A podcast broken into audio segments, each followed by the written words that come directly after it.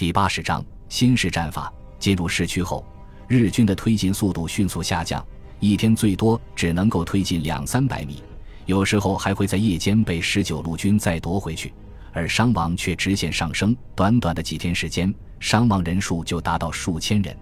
令日军感到恼火的是，十九路军基本上不进行正面交战，而是利用地形四处伏击。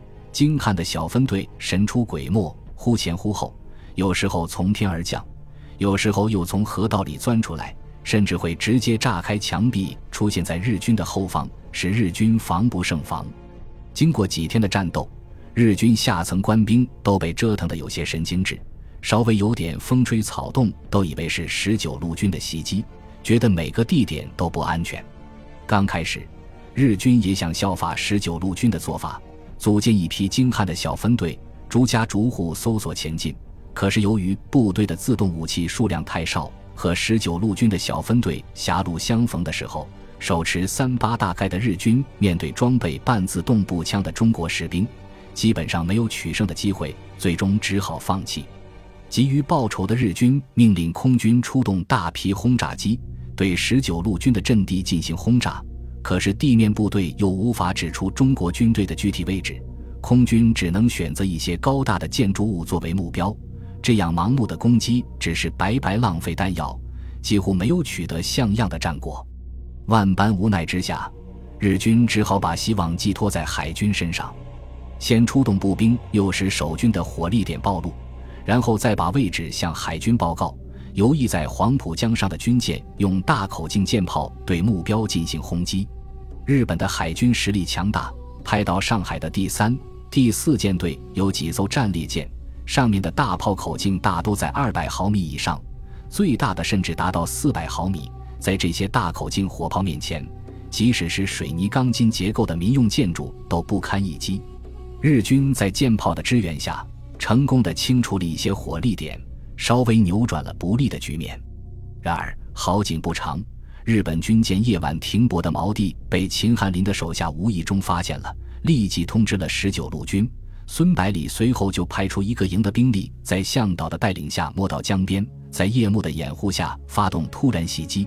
经过十几分钟的短促战斗，占领敌舰，用炸药把两艘战列舰永远留在黄浦江底，解决了日军舰炮的威胁。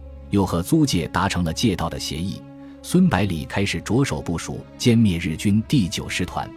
他首先命令负责防御第九师团的第六十一师故意示弱，在遭到敌人攻击的时候假装不敌，又是第九师团前进。然后第六十师在第七十八师的协同下发动一次反击，把防线前移，使第九师团的位置更加突出，形成孤军深入的态势。这时候。第九师团的前方是第六十一师，右侧是公共租界，左侧是第六十师，已经落入十九路军精心设计的圈套。十一月二日午夜，独立师悄悄进入公共租界，租界工部局恰巧在这天实施宵禁，路面上看不到一个行人，而租界的巡捕驻军也同时忘记了对几条特定街道的巡逻。两个小时后。独立师悄无声息地出现在日军第九师团的后方，完成了至关重要的一步。十一月三日凌晨四点，独立师从后方，第七十八师从左翼，第六十一师从正面同时发起进攻，开始围歼第九师团的行动。在十九路军的刻意安排下，第九师团的防线内很少高大坚固的建筑物。进攻开始后。数十门重炮和超过两百门一百零五毫米轻型榴弹炮同时开始怒吼，对日军阵地进行地毯式轰炸。十分钟之后，步兵在工兵的配合下开始冲锋，炮兵开始延伸射击。砖木结构的房屋在猛烈的炮火下迅速被夷为平地，接着又燃起冲天大火。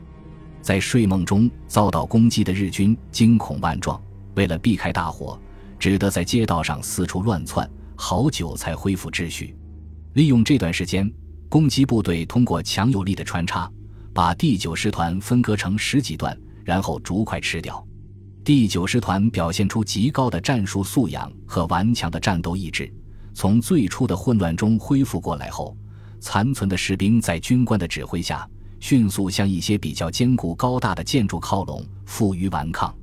一些反应迅速的日军用炸药包把据点四周的民房全部炸平，使进攻部队失去掩护。接着，把仅有的坦克布置在据点的四周，随时准备发动反击。第九师团长吉住良辅一面向派遣军司令部请求增援，一面组织部队抵抗十九路军的进攻。他知道，只要能把中国军队拖到天亮，形势就会完全逆转过来。司令部肯定会利用这个难得的机会抽调部队围歼十九路军。连续吃掉十几股日军后，日军的据点只剩下四，其中包括第九师团指挥部。这几个据点都聚集了近千日军，并且有坦克和火炮助阵。由于据点四周的障碍物被清除一空，攻击部队必须直接面对日军密集的火力。连续十几次冲锋之后。据点的周围堆满了中国士兵的尸体，可是却没有一次能够接近据点二十米以内。担任前线指挥的中午火冒三丈，命令部队集中七十五毫米步兵炮对据点猛烈轰击。然而，发射了几十发炮弹后，钢筋混凝土的建筑依旧巍然不动。闻讯赶来的孙百里和正准备亲自上阵的中午撞个满怀。中午光着上身，左手短枪，右手大刀。腰里还插着几颗手榴弹，一副拼命三郎的架势。孙百里沉着脸训斥道：“中午，你是一师之长，你上去拼命，部队交给谁来指挥？你以为自己还是个连长啊？动不动就上去拼命！”中午委屈地说道：“天马上就要亮了，等敌人的轰炸机一来，就更没有机会了。部队伤亡这么大，你看着就不心痛啊？”孙百里反问道。难道你上去就能把据点打下来？你以为自己刀枪不入呀？然后问道：“敌人的火力怎么样？”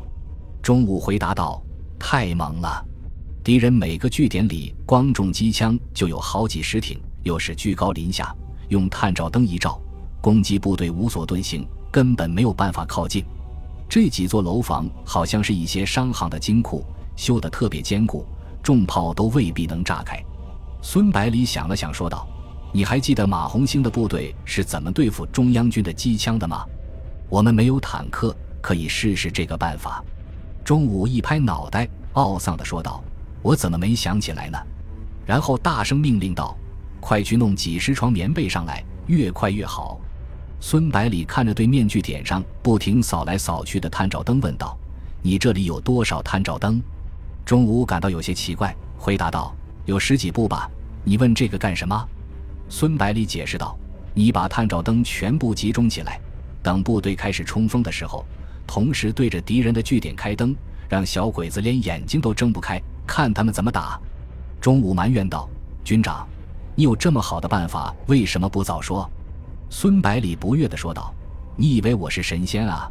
这是看到敌人的探照灯才想出来的。”然后催促道。还不命令部队快点准备！